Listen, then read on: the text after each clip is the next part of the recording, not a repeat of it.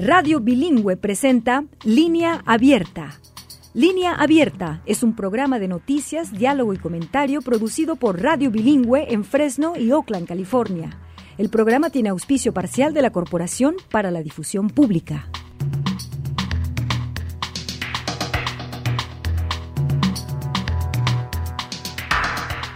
Hola, bienvenidas y bienvenidos a la edición de Inmigración de Línea Abierta en Radio Bilingüe. Soy Chelis López, gracias por escucharnos y por acompañar esta edición. Nos encantaría que se haga parte de este programa llamándonos al 1-800-345-4632 y comente los temas del día. Hoy vamos a hablar sobre un nuevo informe nacional que muestra que en cuanto los solicitantes de asilo y los inmigrantes recién llegados a este país pueden trabajar, no solamente ganan dinero, sino que contribuyen a los impuestos estatales y locales. Y esas contribuciones van creciendo a medida que aumentan sus salarios. Datos interesantes, ¿no le parece? Sobre todo si pensamos y tomamos en cuenta el momento y señalamiento que sufren solicitantes de asilo en estos días. Los detalles de este informe nuevo más adelante. Y en otro asunto, residentes de Eagle Pass en Texas piden que se les devuelva el Parque Shelby y su ciudad. El gobernador republicano de Texas, Greg Abbott, organizó un acto de estilo militar en este parque y las y los residentes le han enviado una carta a este gobernador. Vamos a comentar más en unos minutos. Y en la segunda parte del programa nos vamos a ir al estado de Washington, donde acaba de concluir una huelga de hambre en un centro de detención de inmigrantes. Decenas de reclusos plantean demandas de justicia afuera y dentro de los reclusorios. En unos minutos vamos a comentar los detalles. Y poco antes del amanecer, el Senado de Estados Unidos aprobó un paquete de ayuda millonaria de dólares para Ucrania, Israel y Taiwán. 22 republicanos se unieron a la mayoría de los demócratas para apoyar este proyecto de ley. El líder de la mayoría del Senado, Chuck Schumer, confía en que el proyecto de ley va a ser aprobado por la Cámara con el apoyo de partidos, ambos partidos, pero esto tiene que pasar siempre y cuando el presidente republicano de la Cámara Baja, Mike Johnson, permita una votación. Y eso no está claro si Johnson lo va a hacer, porque ya ha criticado este proyecto por carecer, dice él, de disposiciones conservadoras para frenar un flujo récord de inmigrantes a través de la frontera entre Estados Unidos y México. Hace unos momentos comentamos este tema con José López Zamorano, reportero corresponsal desde Washington, D.C. Vamos a escuchar. En efecto, fue en la madrugada, Chely, después de una maratónica sesión, y de hecho llevaban varios días discutiendo el proyecto de ley, tuvieron que hacerlo también el fin de semana y después tuvieron que aceptar los demócratas un proceso de enmiendas porque no habían logrado inicialmente bloquear la oposición de los republicanos. Pero finalmente se aprobó con una mayoría sólida, como bien lo dijiste, con apoyo bipartidista, e incluye el paquete de ayuda por más de 60 mil millones de dólares para Ucrania, incluye también 14 mil millones de dólares para Israel y apoyo también de menor escala, pero apoyo también para Taiwán, que como sabemos siempre enfrenta el asedio de la República Popular China. No incluyó ninguna de las cláusulas que tienen que ver con la seguridad fronteriza, porque fue una de las exigencias importantes de los republicanos para tratar de lograr que este pasaje lograra, digamos, por lo menos aprobarse el trámite en la Cámara Alta. Como bien lo sugieres, las probabilidades de que pueda ser aprobado en la Cámara Baja son muy remotas. Y hay dos razones importantes. La primera, la insistencia del presidente de la Cámara Baja, Mike Johnson, en el sentido de que mientras no se apruebe un paquete de seguridad nacional interna, léase la frontera, que incluye algunas de las píldoras venenosas migratorias más radicales de la era Trump, como por ejemplo básicamente cerrar el proceso de asilo, no van a considerar presentar esta iniciativa para voto en el Senado. Y el segundo factor en contra del el destino de esta iniciativa es que el propio presidente, expresidente Trump, se manifestó en contra de la iniciativa y dijo que más bien estaría a favor de que se le prestara el dinero a Ucrania. Como sabemos, el señor Trump durante el fin de semana pasado levantó muchas cejas de muchas personas cuando sugirió que si llega a ser presidente y los miembros de la OTAN no pagan sus cuotas, pues va a dejar que Rusia haga lo que quieran. Dijo que incluso pues podría invitar al presidente Putin a que los invadiera. De tal manera que estas son malas noticias para los intereses geopolíticos de los Estados Unidos, porque si combinamos estos dos elementos, la insistencia en el tema de la seguridad fronteriza, donde no se acepta ningún punto intermedio por parte de los republicanos, y la oposición de Trump, que básicamente es el jefe del Partido Republicano, más bien el partido de Trump, debido a eso las probabilidades son inciertas. Ahora, existe un mecanismo poco conocido en la jerga parlamentaria de la Cámara de Representantes, se llama en inglés eh, discharge petition, discharge petition, no tiene una, una traducción muy muy, muy exacta al español, pero es una petición de descarga. Quiere decir básicamente que si se conjuntan las dos terceras partes del órgano legislativo en términos de votos presentes, podrían pasar por alto la decisión política del presidente de la Cámara de no someter a voto la propuesta de ley. Es decir, se podría incluir esta propuesta sin su concurso, sin su aprobación, pero para eso se requieren conjuntar suficientes votos republicanos por parte de los demócratas para poder llegar a la mayoría de dos terceras partes. Y aquí encontramos un problema serio que se podrían encontrar eh, los demócratas si buscan esa ruta.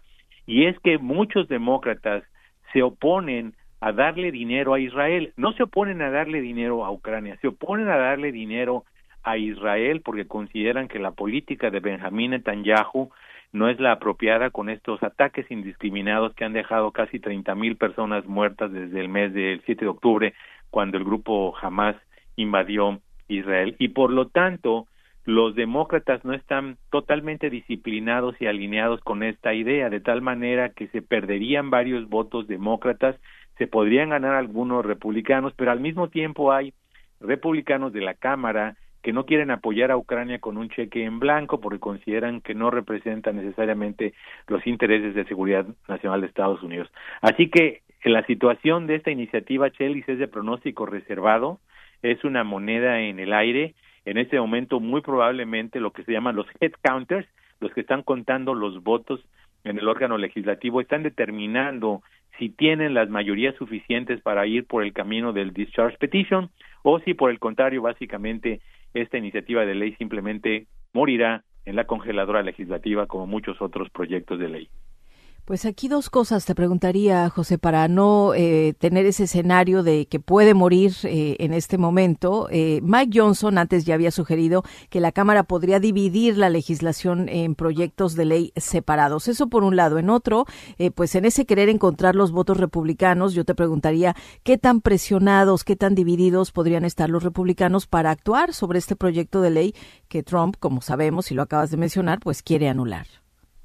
Sí, básicamente la, la opción de dividir el proyecto de, de, manera separada se ve complicada de que se pueda aprobar ya en este momento porque públicamente, retóricamente al menos, los republicanos de la Cámara Baja se comprometieron a no permitir que se apruebe ningún proyecto de ley a menos que contenga el elemento de la seguridad en la frontera. Entonces, en este momento esa opción se ve un poco distante, no lo parecía en los últimos días, pero desde el punto de vista de Mike Johnson, cuando él dice, mientras no se apoye el tema de la frontera, no va a pasar ningún tema de política exterior, porque la seguridad nacional más importante es primero la de nuestras fronteras, yo lo veo complicado en ese sentido. Y bueno, los republicanos sí efectivamente van a tener cierto tipo de presiones. Eh, eh, yo creo que el tema más importante aquí, no hay duda para todos los legisladores y para la Casa Blanca, es Ucrania. Es decir, Israel ya recibe, es el principal receptor de ayuda extranjera de, de, Estados Unidos, de cualquier, cualquier otro país en el mundo. Recibe más de 3.300 millones de dólares. Tiene un ejército, como hemos visto, muy competente, tiene armas eh, plenas. Eh, no es tan urgente para Israel, que para al parecer no necesita apoyo de nadie para tratar de acabar con la población palestina en Gaza, francamente, pero sí lo es para Ucrania por muchos elementos de la geopolítica y de los avances que ha tenido Rusia y de los bombardeos. Entonces, Probablemente, si me animas a especular un poco, eh, yo creo que probablemente si hay algún movimiento por parte del Senado de aceptar de aceptar solamente la ayuda a Ucrania, que es algo que no han decidido en el Senado, por eso pasaron Ucrania, Israel y Taiwán juntas, posiblemente se abriría alguna posibilidad, pero hasta el momento la postura de los republicanos en la Cámara Baja ha sido inflexible en el sentido de anteponer el tema de la frontera a cualquier otra consideración que podrían someter a voto pleno.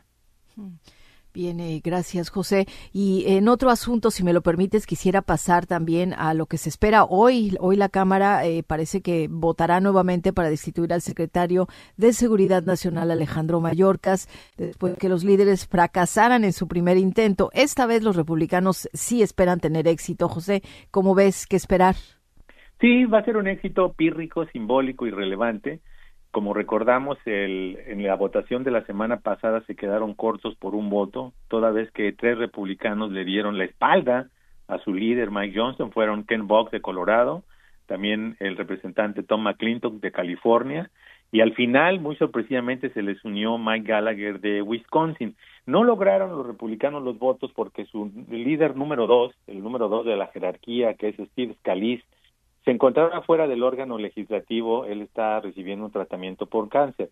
Steve Scalise ya regresó a la Cámara de Representantes, por eso se están aventurando a presentar este voto el día de hoy, es su expectativa someterlo a voto y muy probablemente, a menos que haya ausencia en el órgano legislativo, porque la contabilidad depende de cuántos están presentes en ese momento, a menos que haya ausencias, muy probablemente podrán aprobar eh, los dos artículos contra el señor Mallorcas, que como sabemos están relacionados con el hecho de que supuestamente mantuvo una política de fronteras abiertas, que no rindió cuentas y que incumplió su, eh, su palabra y mintió cuando dijo que la frontera estaba segura cuando no era realidad. La verdad son artículos que, de acuerdo con muchos juristas, no cumplen con el requisito de un impeachment, de un proceso de destitución política, de la manera en que está redactado constitucionalmente es para realmente para delitos graves porque te imaginas, Shelis, si cada vez que hay una diferencia de opinión de una decisión de un secretario del gabinete va a haber un proceso de juicio político, pues no, no se terminaría, porque son diferencias de apreciación política, no hay una, necesariamente una violación de la ley o violación de los estatutos, que es el gran argumento de los demócratas. Entonces, aún si logran eh, los eh, los republicanos, digamos que llevar este teatro político a su segundo a su segundo nivel, no existe posibilidad alguna de que pueda ah, ser aprobada en el Senado. Como sabemos, se requiere en el Senado ya lo que se constituiría como un juicio político, donde habría parte acusadora, que son otros legisladores, parte eh, eh, de descargo, habría alguien que esté a cargo del proceso. No existe ninguna posibilidad de que eso pase, porque no solamente es opuesta a esta destitución por los demócratas, Chelis, es opuesta por muchos senadores republicanos que creen básicamente que es otra de las rabietas que están montando en la Cámara de Representantes justamente para insistir en el tema de que la frontera no está abierta y utilizarla políticamente como un arma eh, contra Joe Biden. Como recordaremos, todo este escenario que estamos viendo, Echelis, tanto el tema Mallorcas como el tema de la ayuda a Ucrania, tiene que ver con esta instrucción que dio Trump de no darle ninguna victoria al señor Biden en este año electoral y que insisten en mantener el caos eh, migratorio en la frontera porque de esa manera tienen mejores argumentos para insistir a lo largo de la campaña que el presidente eh, Joe Biden fracasó en migración. Es decir, los dos temas son rehenes de la política electoral de Donald Trump y por eso, visto desde ese punto de vista, se ve muy complicado que pueda haber avances y como seguimos viendo aquí en Washington, pues seguimos perdiendo el tiempo con esos espectáculos políticos que llaman la atención de los periodistas y de la televisión, pero francamente no van a llegar a ninguna parte. Pues con eso dicho, con estos detalles del escenario político en Washington DC, en estos momentos, José López Zamorano, te agradecemos muchísimo este tiempo, estos minutos. ¿Hay algo más, José, que quisieras agregar antes de despedirte? Bueno, realmente es un poco preocupante para muchos votantes, ¿no? Que la que el Congreso siga siendo disfuncional, que muchos temas importantes de la agenda doméstica básicamente se mantengan estancados políticamente en Washington. Eh, lamentablemente, en el tema que atañe mucho a nuestra comunidad, Chelis, el tema migratorio, eh, hay muchos grupos que ahorita están empujando porque a raíz del fracaso de la iniciativa bipartidista en el Senado, creen que es hora de una propuesta más integral y más humanitaria, no solamente el garrote, como tenía esa propuesta, cierre automático de la frontera, limitación del asilo, restricciones a la libertad condicional humanitaria, sino propuestas que real, verdaderamente atiendan las necesidades económicas que tiene Estados Unidos de mano de obra, pero al mismo tiempo reconozca las obligaciones morales del país para recibir a personas que vienen de situaciones muy, muy tristes en sus países de origen, persecución política, violencia, inseguridad, etcétera. Y lamentablemente, Chelis, eh, la mayoría de expertos y activistas con los que he conversado aquí en Washington de organizaciones, pues coinciden que tristemente eh, no vamos a ver ningún cambio significativo en este año electoral. Dependerá del desenlace de las elecciones y de la nueva eh, estructura de las fuerzas políticas para ver si eso es posible, pero lamentablemente aquí en Washington irresponsablemente se sigue pateando la pelota de decisiones importantes de políticas tan claves como la migratoria por situaciones estrictamente de diferendos políticos y electorales. Pues ahí escuchamos a nuestro colega reportero corresponsal en Washington DC, José López Zamorano, sobre lo que contiene este proyecto aprobado en el Senado y su incierto futuro en la Cámara. Vamos a estar muy pendientes a esas presiones que el expresidente Trump sigue eh, teniendo sobre varios republicanos para que no se apruebe y también pues nos comentó los intentos para destituir al secretario de Seguridad Nacional Alejandro Mayorca. Seguiremos muy al pendiente. Antes hacemos una pausa y venimos con otro tema. Temas que despiertan el diálogo. Si no cuidamos nuestra salud mental, de ahí vienen la hipertensión, diabetes. Que reclaman comprensión. ¿Por qué no los invitan a nosotros, los dueños de los terrenos? Radio Bilingüe presenta Línea Abierta. Lunes a viernes. Hola, bienvenidas. Edición extra martes y jueves. Hoy volvemos sobre el tema de la ley del campo. Viernes, la edición México. Radio Bilingüe. Palabra, contenido, radio. Continuamos en nuestra edición de inmigración de línea abierta aquí en Radio Bilingüe. Si usted quiere hacerse parte de las conversaciones, llámenos al 1-800-345-4632.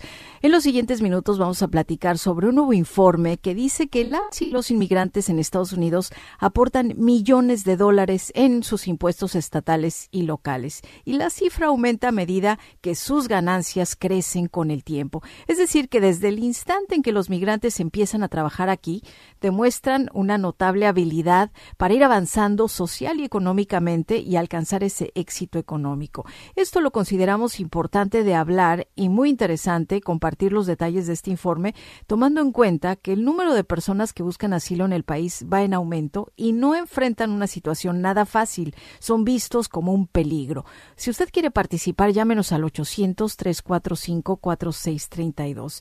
La larga historia de inmigración del país muestra que una vez vez que los inmigrantes consiguen un lugar en esta economía, aprenden el inglés, consiguen mejores empleos y ganan más sus salarios. Hay muchas razones para pensar que si se les da la oportunidad, las personas inmigrantes que actualmente buscan seguridad en este país, asilo, pues harían lo mismo.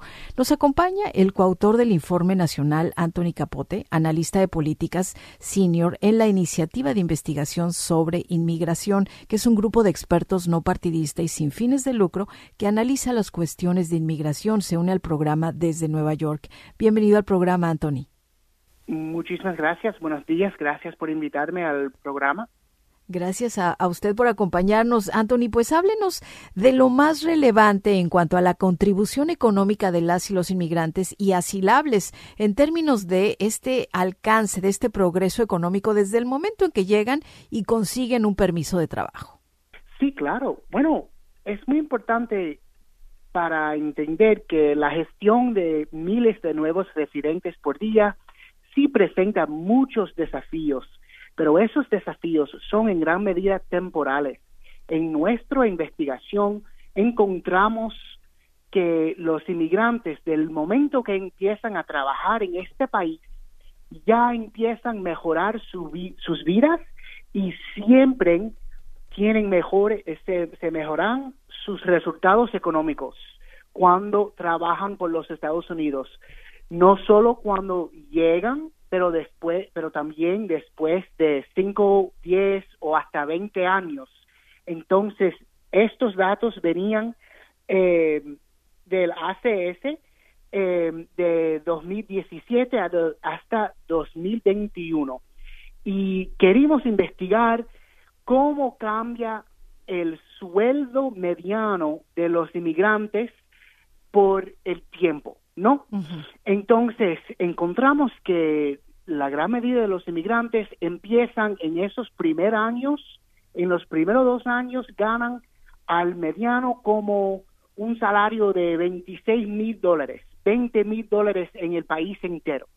Pero después de los primeros cinco años, ese sueldo sube hasta 32 mil dólares. Después de 10 años, esto sube otra vez hasta 35 eh, y después de 10 años sube hasta 44 mil dólares por cada año el salario mediano. Y eso, eso significa de que el momento que llegan los inmigrantes y empiezan a trabajar, ya empiezan a eh, contribuir al económico y también a soportar no solo ellos propios y sus familias, pero también cualquier otro parientes que vienen eh, a los Estados Unidos después de ellos. Entonces, a medida que pasan los años, Anthony, aprenden inglés y ganan experiencia en sus trabajos y la contribución va aumentando. Usted nos dice, no solo para sus familias, también eh, pues para el país y además hay que recalcar, Anthony, que contribuyen a los impuestos. Eh, hay algo que está claro en el informe y es que la autorización del trabajo hace la gran diferencia. Acelerar ese proceso conviene no solo a estos migrantes, sino a la economía del país. Cuéntenos esos detalles del informe. Absolutamente que sí. Para tener autorización de trabajar legalmente es muy, muy importante. Los inmigrantes que tienen autorización para trabajar en este país pueden ganar muchos más dinero por su trabajo de ellos que no tienen autorización, ellos que no pueden obtener autorización para trabajar en los Estados Unidos, típicamente sus salarios quedan más bajos, sale, no suben solo hasta como 35 mil dólares después de 20 años en los Estados Unidos. Entonces es muy importante porque y también esos inmigrantes cuando no tienen autorización son es más probable que ellos sufren al, a lo mano de sus jefes, ¿no? De sus empleados, de, de sus empleadores, porque es mucho más fácil para decir, ay, bueno, sí, yo tengo un problema o lo otro, aquí en el trabajo, pero yo no quiero porque yo tengo miedo de, de ¿sabes? Irme al, presa, al preso o, o que el país me voy a deportar o algo. Y entonces yo no voy a decir nada. Yo no digo nada a mis otros empleados, yo no voy a decir nada al gobierno para buscar mejores eh, manera de trabajar porque yo tengo miedo de cualquier cosa puede pasar porque yo no tengo mi autorización. Eso es muy importante. También los impuestos, muchas gracias para preguntarme de los impuestos, típicamente lo eh, por este país, por cada mil inmigrantes nuevos trabajando en sus primeros dos años, por cada mil, ellos contribuyen dos millones de dólares en impuestos por cada mil inmigrantes. Eso es una gran diferencia de los inmigrantes después de cinco años, ese número sube hasta 3.5 millones de dólares por cada mil inmigrantes. Entonces es muy importante que cuando alguien tiene la autorización de trabajar legalmente, también contribuyen más dinero a los impuestos y también pueden, pueden contribuir dinero, eh, impuestos no solo a los gobiernos estatales y locales, pero también a los federales también. Esto que nos dice de los impuestos creo que es muy importante, Anthony, porque pues hemos escuchado de pronto estados como Texas, digamos, un estado que dice que los inmigrantes le cuestan mucho, que las personas que buscan asilo pues eh, no deben ser acogidas porque cuesta mucho dinero. Y el informe dice que esos inmigrantes también eh, como lo acaba de decir, pagan los impuestos estatales, los locales y que eso va a compensar los costos para los gobiernos locales. En el informe se dan los datos a nivel estatal. ¿Por qué no nos habla de las proyecciones económicas para aquellos solicitantes de asilo, nuevos inmigrantes en el estado de Texas, para tenerlo bien claro? Bueno, en el estado de Texas hay que hay que acordar que hay eh, como uno en cuatro gentes en Texas son inmigrantes.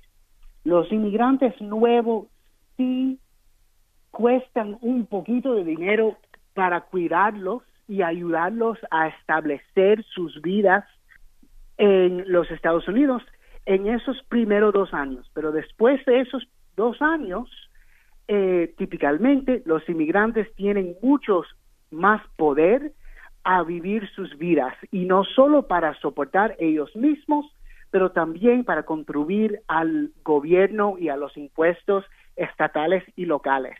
En Texas, las cuentas de soportar los inmigrantes no son más grandes que las contribuciones de los, de los inmigrantes a los impuestos dentro del eh, estado entero.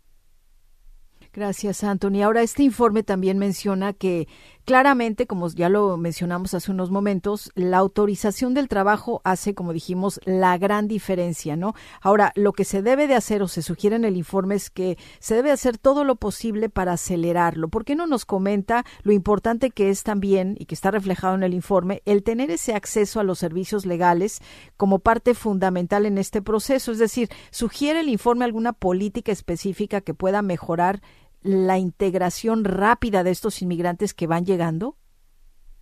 Es muy importante. Mira, ahora mismo ha llegado como tres millones de inmigrantes en los últimos dos años a los Estados Unidos. Dos millones de ellos todavía son esperando una decisión en los cortes. Los cortes son muy, muy tienen, enfrentamos en los cortes muchos desafíos, porque la gente no, no hay manera de ayudarlos. Y también cuando uno no sabe cuándo e, ello puede trabajar o, o, puede encontrar trabajo o no sé cómo trabajar legalmente, eso sale en más cuentas para el Estado y para los gobiernos locales. Entonces es muy importante que los inmigrantes ahora que están esperando sus decisiones en los cortes reciben algunos ayudos o por lo menos algunos ayudos encontrando alguna manera de trabajo, alguna manera de, de autorización de trabajar. Hmm. Bien, Anthony, pues ahora lo que queremos, decíamos del inicio, Anthony, lo importante que nos pareció de este informe es precisamente contrastarlo con la situación tan difícil que viven muchos eh, solicitantes de asilo, que son atacados, que son eh, pues vistos por muchos medios de comunicación, amplificar historias que son mal informadas, y nosotros queremos ver esa parte importantísima que es su aportación económica al estado donde llegan y al país. ¿Cómo esperan ustedes que pueda utilizarse este informe? Informe para informar a los hacedores de políticas, a los que toman las decisiones, tanto a nivel estatal, de estados que se las hacen más complicados como Texas, que mencionamos, y eh, pues a nivel federal. Bueno, es muy importante para acordar que el gran lesión, ¿sabe? El, gran eh, el gran parte del informe es para entender que sí, es muy difícil para gestionar tantas residentes nuevos. Sí, eso es difícil. Hay desafíos con eso.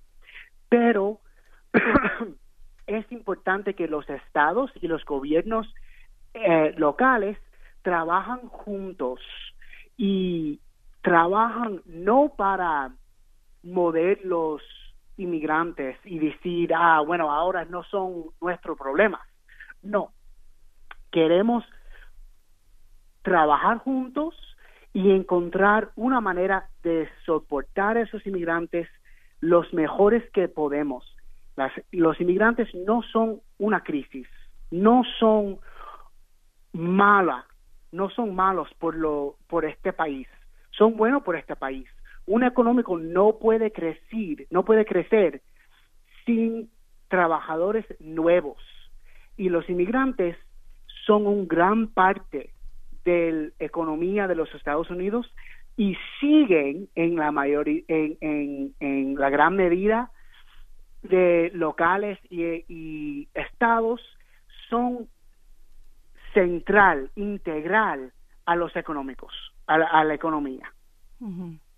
Y sí, usted lo dice bien, Anthony, pues sí, gestionar esta estabilidad de los asilables seguramente trae desafíos, pero como el informe mismo lo menciona, son temporales. En cambio, las contribuciones económicas son enormes y mientras avanza el tiempo, mientras aprenden inglés y aprenden más del trabajo en el cual se van a especializar, la contribución es mucho mayor. Pues se nos agotó el tiempo, Anthony Capote, pero le agradezco mucho haber estado en el programa y darnos estos detalles del informe. ¿Hay algo más que usted quisiera agregar antes de despedirse? Eh, no, más nada. Eh, muchísimas gracias para invitarme al programa. A usted, Anthony, que siga pasando buen día. Anthony Capote es coautor del informe y analista de políticas senior en la iniciativa de investigación sobre inmigración, que es un grupo de expertos no partidista y no lucrativo que analiza precisamente estas cuestiones de inmigración. Se unió desde Nueva York. Vamos a hacer una pausa y vamos a regresar con más. Si la luna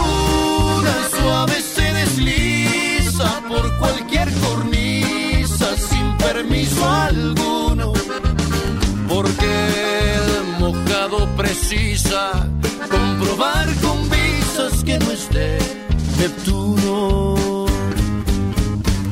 Mojado, sabía mentira tu verdad, sabía tristeza la ansiedad de ver un freeway y soñar con la vereda conduce hasta tu casa. Mojado, de tanto llorar, sabiendo que en algún lugar espera un beso haciendo pausa desde el día en que te marchaste.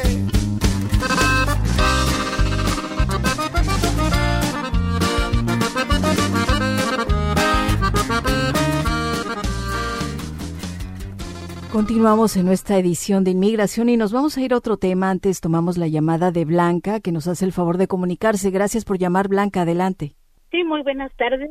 Y ¿Qué, bueno que este, prendí el radio para oír este tema. Mire, eh, la, la, este, la persona que se llama Anthony Capote es un analizador, ¿verdad?, de, de migración. Y, eh, mire, yo mi comentario es este que aquí ya en, en California se dan este permisos para manejar, ¿verdad? Se dan el IRS también para las personas que, que no tienen número de seguro social les dan el, el ITIN, ¿verdad? Para hacer sus impuestos. Así ya toda la gente ya está controlada.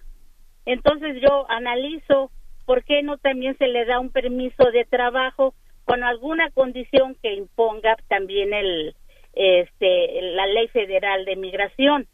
Entonces, si aquí ya ya toda la gente está está en el programa de, de no sé si en, otros estados también se les estén dando el ITIN, pero aquí en California es lo que lo que estamos dando a, a saber que pueden hacer sus impuestos aunque no tengan número de seguro social, pero tienen el ITIN. Así es. Y aquí en Estados Unidos, con su familia que tengan viviendo, tengan número de ITIN o tengan número social, pueden poner sus dependientes, pero ya ya está todo integrado, ya nada más es de que las personas el gobierno les dé un permiso de trabajo también asignándoles temporal, dependiendo, ¿verdad? Que si están trabajando como pide la ley, que tienen un buen comportamiento, pudiera ser que se les diera un permiso de trabajar y estar más mejor así con, con el país. Claro, Blanca, pues. es mi comentario. Le agradecemos mucho que nos haya llamado y su comentario, porque precisamente parte del objetivo de, este informe que acabamos de comentar es hablar de esas contribuciones económicas y de cómo ayudarles, facilitarles a estabilizarse en este país. Usted menciona lo del ITIN para declarar impuestos. Bueno, eh, no mencionamos, ya no nos dio tiempo a hablar con Anthony Capote, que también se entrevistaron para este informe a personas que no tienen documentos, que declaran con el ITIN y que están demostrando clarísimamente que en cualquier estado del país donde se les ofrezca la oportunidad de trabajar, de hacer sus contribuciones económicas, lo van a hacer para beneficio propio de sus familias y por supuesto de la economía del estado. Le agradezco mucho Blanca que nos haya llamado y vamos a seguir con más y con otro tema en este programa de inmigración. Usted puede seguir llamándonos y participando en el 800 345 4632. Si usted nos escucha en Texas, seguramente el siguiente tema va a ser de mucho interés para usted porque los residentes de Eagle Pass en Texas están uniendo fuerzas para salvaguardar los derechos humanos de todos los miembros de esa comunidad ah, porque solicitan que se les restaure el parque Shelby, que se les devuelva. Un parque que ha sido transformado, como lo hemos comentado en otros programas, un escenario de estilo militar. ¿A qué me refiero? Usted lo va a escuchar en unos momentos en voz de uno de sus miembros. Han enviado ahora la comunidad una carta al gobernador republicano Greg Abbott, donde expresan su preocupación por ese ambiente hostil que se generó durante un evento de prensa realizado recientemente que fue encabezado precisamente por el gobernador republicano Abbott. Para comentar este ambiente en que las y los residentes están viviendo, nos acompaña Jesse Fuentes, defensor de la comunidad de la coalición fronteriza de Eagle Pass en Texas. Bienvenido nuevamente al programa, Jesse. ¿Qué tal? Gracias. Me da mucho gusto de estar aquí contigo ahora. Igualmente, Jesse, saludarlo nuevamente. Eh, Jesse, sabemos que la ciudad de Eagle Pass pues, vivió este, este espectáculo de miedo, como lo han nombrado, cuando el gobernador de Texas, Abbott, realizó este evento de prensa en Shelby Park. Descríbanos ese ambiente hostil durante el evento, donde, por cierto, no hubo ninguna voz de la comunidad que vive ahí y pudo haber dicho lo que es estar viviendo ahí. Sí, y es triste lo que está pasando y lo que está haciendo este gobernador. Se ha tomado cargo ah, de una de un parque muy grande, como 47 acres, este que va por la orilla del río, pero que los propietarios son los la ciudad de Iglepaz, no el estado. Y este está convirtiendo nuestra área de cultura y de donde los disfrutemos el tiempo con, con la familia en el río, los, lo está convirtiendo en una base militar. Y este y toda la gente de Iglepaz este están muy disgustados con el gobernador porque está usando nuestra área pública como un como dicen un este un lugar para hacer su trato político. Y este la vino mucha gente a nuestra comunidad y de ahí el gobernador este, sin tener doble pensamiento, dijo, voy a hacer una conferencia de prensa, porque sabía bien que venía un grupo de que cruzó los Estados Unidos este, a tener este, una reunión aquí, y lo que pasó con esa reunión, vinieron mucha gente este, violente, y este, había mucha gente con armas y protección metal sobre su cuerpo y como dicen este insultando nuestra cultura eh, insultando nuestras creencias y este y querer este eh, como dicen venir de afuera a decirlos cómo debemos de vivir nuestra vida aquí en la frontera.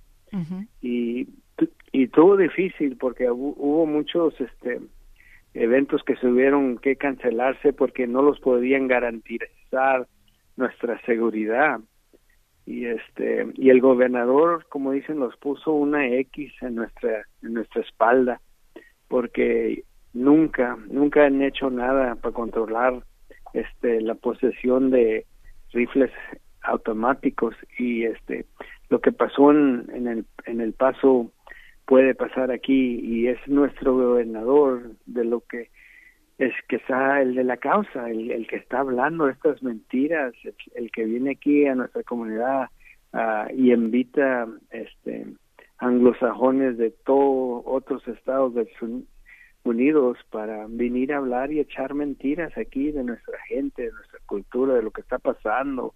Y este y es tiempo que ya reaccione la gente de la frontera y entienda que tenemos un gobernador que que no apoya a la gente de la piel morena, especialmente con las leyes que ha pasado, es este es y lo puedo decir profundamente un racista. Y este y la gente de nuestra frontera es de Texas hasta California tiene que despertar y reconocer lo que está pasando en este país.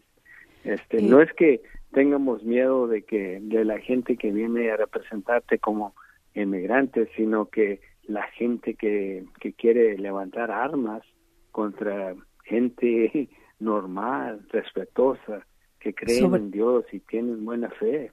Sobre eso que usted dice, sobre eso que usted dice, eh, Jesse, eh, por ahí leía que algunos integrantes de la comunidad de Eagle Pass eh, dicen, sí, sí hemos sido invadidos, pero no son los inmigrantes quienes están representando esa amenaza. Usted se refirió a las crueles palabras del gobernador de Texas como una invitación al odio en su ciudad y esta narrativa, eh, Jesse, seguramente está impactando a, a, gente de a pie de su comunidad, a sus residentes que no se sienten seguros. Eh, quisiera que nos cuente de ese cambio que está viendo ahora, esa percepción de decir, sí estamos siendo invadidos, pero no son los inmigrantes quienes nos invaden, sino ese discurso de odio. No, fíjate, y es lo que le quiero dar a entender a tu audiencia, ¿verdad? Que lo que está pasando es que este gobernador los, los, este, lo está acusando a nuestra comunidad, no nomás nuestra comunidad, porque él dice que esta es nomás la plataforma donde va a lanzar programas similares que se va a tomar cargo de terreno, que les va a quitar terreno a la gente que viven por la frontera y digo yo y ya los quiere quitar también el respeto de poder caminar sin que un oficial te pida tus papeles. Digo, ya viene una ley de esa, ya ya pasó una ley este mes que este no puedes viajar porque el color de tu piel te pueden parar y tienes que probar si, eres ciudadano no. Digo yo, ¿qué es esto? ¿Qué es esto que está ocurriendo en el estado de Texas? Nomás una persona puede controlar todo esto, es el gobernador y los, los individuos que están pasando estas leyes contra nuestra gente es, es injusto.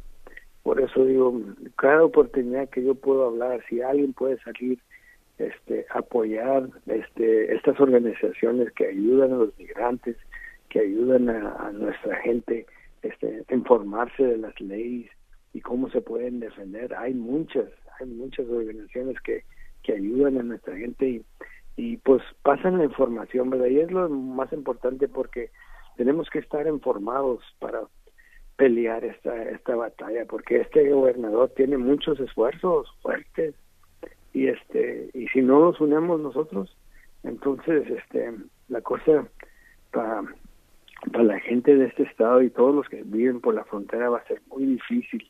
Tenemos que salir a votar contra contra representantes que son este racistas o que no respetan la cultura de, la frontera y cómo somos nosotros. Yo nomás defiendo lo que es nuestra historia y este y me gusta hablar con individuos para contarles que lo que está pasando aquí en Pass va a pasar en otros lugares. Este nomás, como dicen, es algo que quieren lanzar.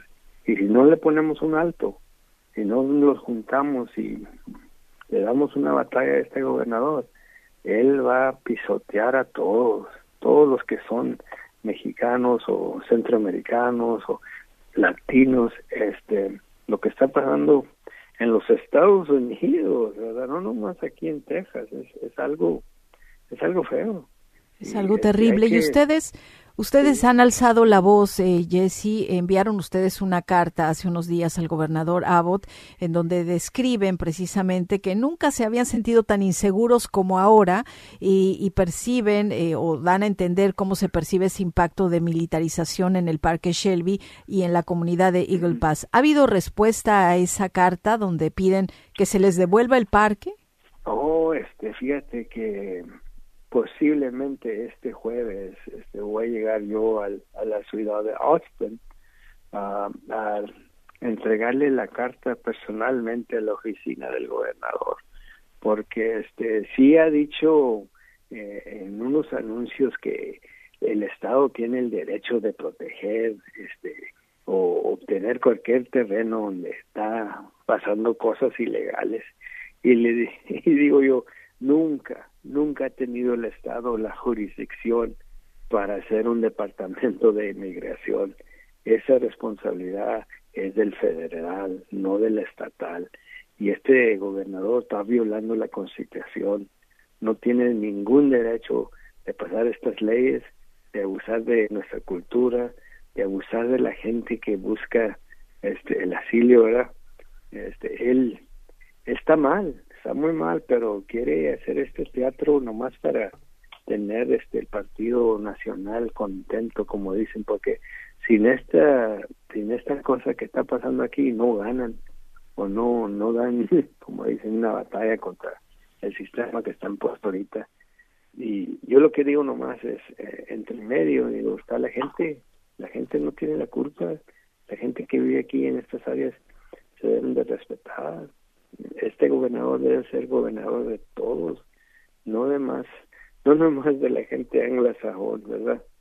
Este, y eso es, eso es lo que duele, que como, como yo que he andado por el río y todo, y he visto la gente, cómo los tratan, no, estas cosas no son justas, es violación de la ley que el gobernador ha demostrado una y mil veces con sus acciones querer eh, tomar las riendas de migración cuando es algo que usted bien lo dice, compete exclusivamente al gobierno federal. Y ustedes han enviado esta carta, ahora se la va a llevar personalmente a ver si hay respuesta, pero pues conociéndolo, pues vamos a ver qué es lo que pasa. Eh, la comunidad de Eagle Pass eh, pues está pidiendo que se les devuelva el parque Shelby, un parque que siempre ha sido de ellos y que ha sido transformado en un área estilo militar, como nos ha descrito Jesse Fuentes defensor de la comunidad de la coalición fronteriza de Eagle Pass en Texas, a quien le agradecemos mucho haber estado en el programa. ¿Quiere agregar algo más en cuestión de segundos? Jesse, adelante.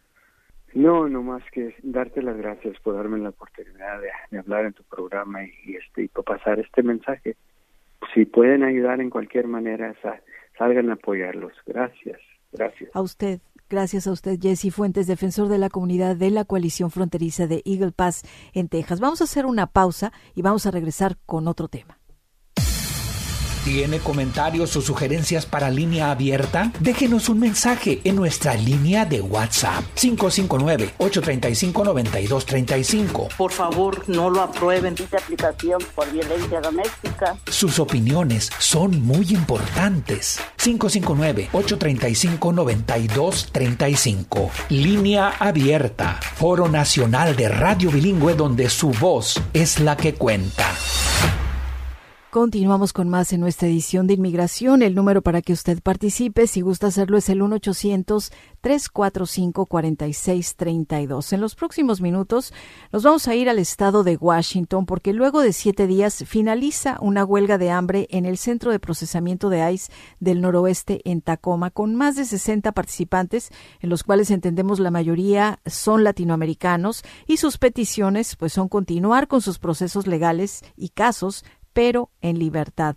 Los detenidos critican las condiciones dentro del centro de detención y responsabilizan tanto a ICE como a Geo Group, la agencia privada que se encarga de administrar el centro.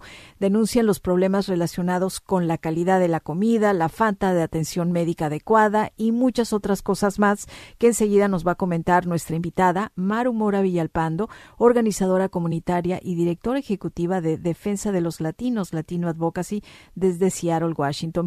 Al programa, Maru. ¿Qué tal? Gracias, muy buenas tardes. Gracias por la invitación. A ti, Maru. Maru, pues finalizó esta huelga en este centro de detención. ¿Por qué no nos das una actualización de cómo termina la huelga, por qué terminó, a qué acuerdos llegaron y sobre todo cómo está la salud de los huelguistas, Maru? Ah, bueno, mira, terminó debido a que eh, la inmigración, a los oficiales de inmigración inmediatamente comenzaron eh, amenazas e intimidación en contra de los huelguistas, diciéndoles que si continuaban la huelga, si no comían, entonces iban a parar de revisar sus casos, lo que implica que pues obviamente no podrían tener posibilidad de ser liberados. Y básicamente lo que han pedido es la liberación. Muchos de ellos, por supuesto, después de varios días de no comer, se sienten mal, ah, no quieren ir a aislamiento médico, que es una práctica eh, ya común de, de la migra, de en cuanto una persona deja de comer por tres días, se lo llevan a lo que ellos le llaman eh, observación médica, que es, no es nada más que aislamiento confinado. Y por supuesto es otra forma también de intimidar y uh, cometer represalias contra los huelguistas para que paren. No pudimos hablar absolutamente con todos porque otra cosa que hemos notado desde que estas series de, de, huelgas de hambre que vienen desde noviembre, uh, muy pocos días paran y vuelven a comenzar, si no es una es otra unidad, si no es una persona es otra otra otro individuo es que eh, la migra también ha estado eh, parece apagando la, la internet. Entonces ya no se usan los teléfonos regulares en este centro de detención me parece que está sucediendo en otros. Usan las tabletas y las tabletas están conectadas a la internet. Y hemos nosotros tratado de hacer videollamadas hemos mandado mensajes.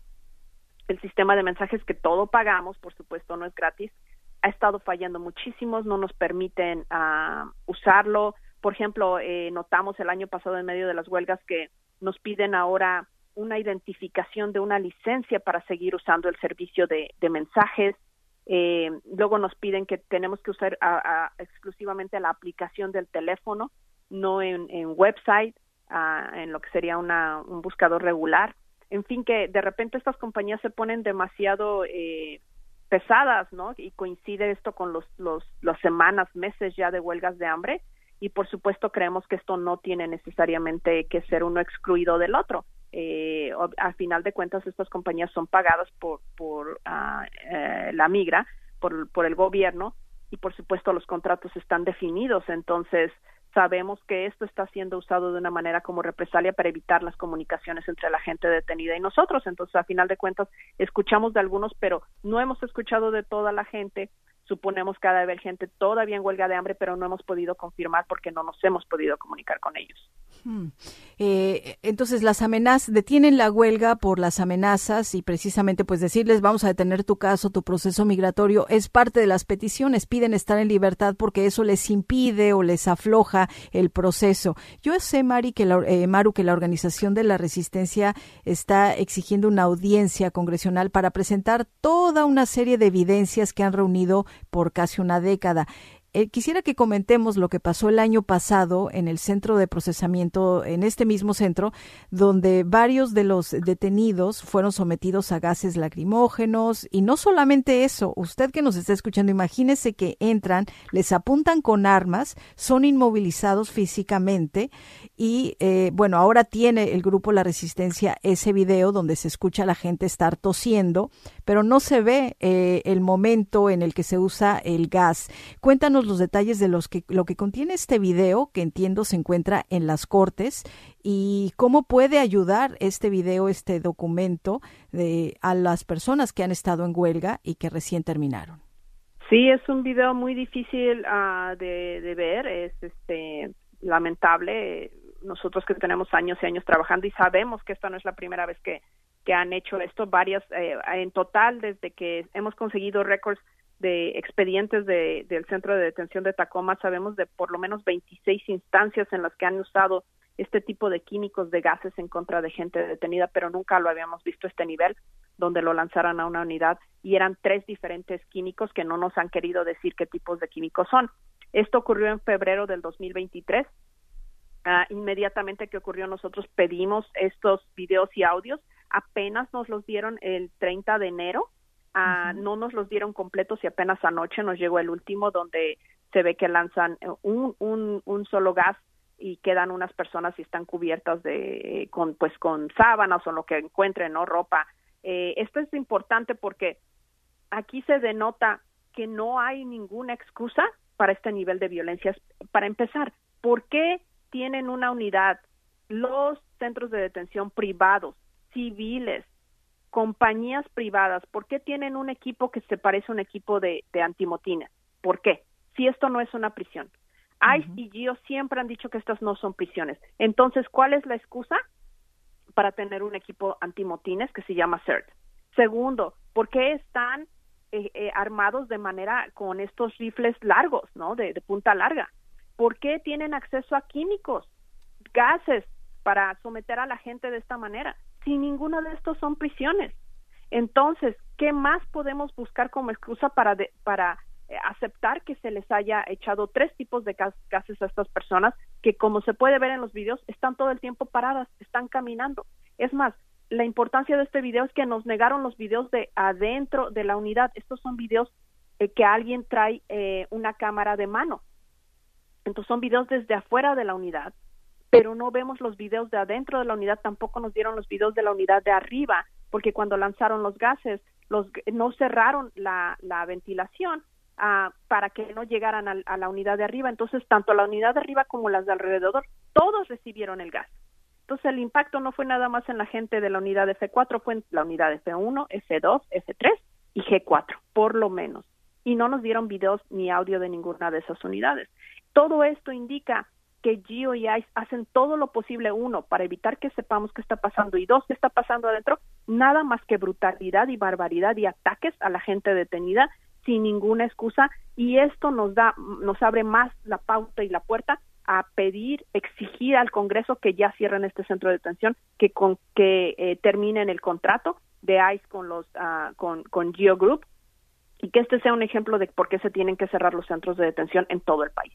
Pues ahí está esa evidencia clarísima, este video que, eh, pues eh, bien señalas, Maru, eh, fue de febrero del año pasado, se los entregaron un año casi prácticamente después, pero entiendo que mientras vemos qué sucede en las cortes con este video, Maru, defensores de inmigrantes detenidos y la organización de base de la resistencia van a seguir con vigilias diarias dentro del, fuera del centro de detención hasta que los huelguistas concluyeran su protesta. Ahora que terminó, ¿cuáles son los planes? ¿Qué es lo que van a hacer?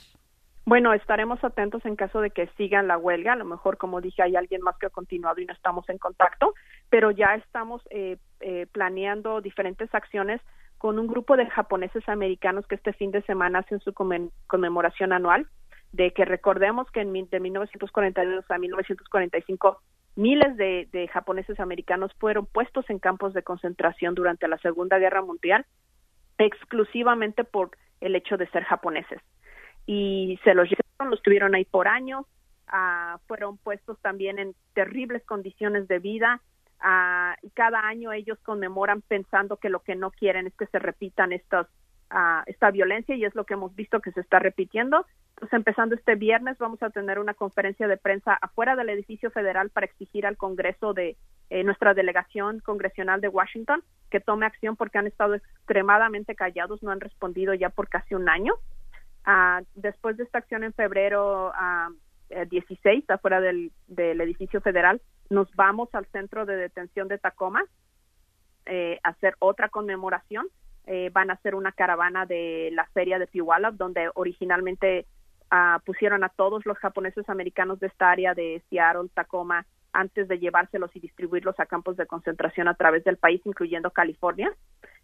y de ahí nos vamos a otro evento más en febrero 20, a una, protesta, una ah, protesta y conferencia de prensa afuera del aeropuerto del condado de King, donde salen todavía las deportaciones, los vuelos de deportación a otros países. Así que vamos a estar muy ocupados eh, esperando el, eh, la respuesta de los huelguistas, si continúan o no. Mientras tanto, hacemos todas estas acciones ahora en colaboración con la comunidad japonesa americana. Bien, pues vamos a estar pendientes eh, y muchísimas gracias, como siempre, Maru Mora Villalpando, organizadora comunitaria y directora ejecutiva de Defensa de los Latinos, por acompañarnos desde Seattle, en Washington. Gracias, Maru. Gracias a ustedes. Hasta la próxima. Hasta la próxima y gracias a ustedes también por escucharnos en esta edición de Inmigración de Línea Abierta. Así concluimos. Yo soy Chelis López. Que la pase bien. Hasta la próxima. Línea Abierta es un programa de noticias, diálogo y comentario producido por Radio Bilingüe en Fresno y Oakland, California, con auspicio parcial de Evelyn and Walter Hess Jr. Fund, de California Endowment y de James Irvine Foundation. Este programa se distribuye a través del servicio de satélite de la Radio Pública Nacional de los Estados Unidos. El conductor técnico es Jorge Ramírez, asistente de producción María de Jesús Gómez. Samuel Orozco es el productor Las opiniones que escuchó son exclusivas de sus autores. Escucha usted Satélite Radio Bilingüe.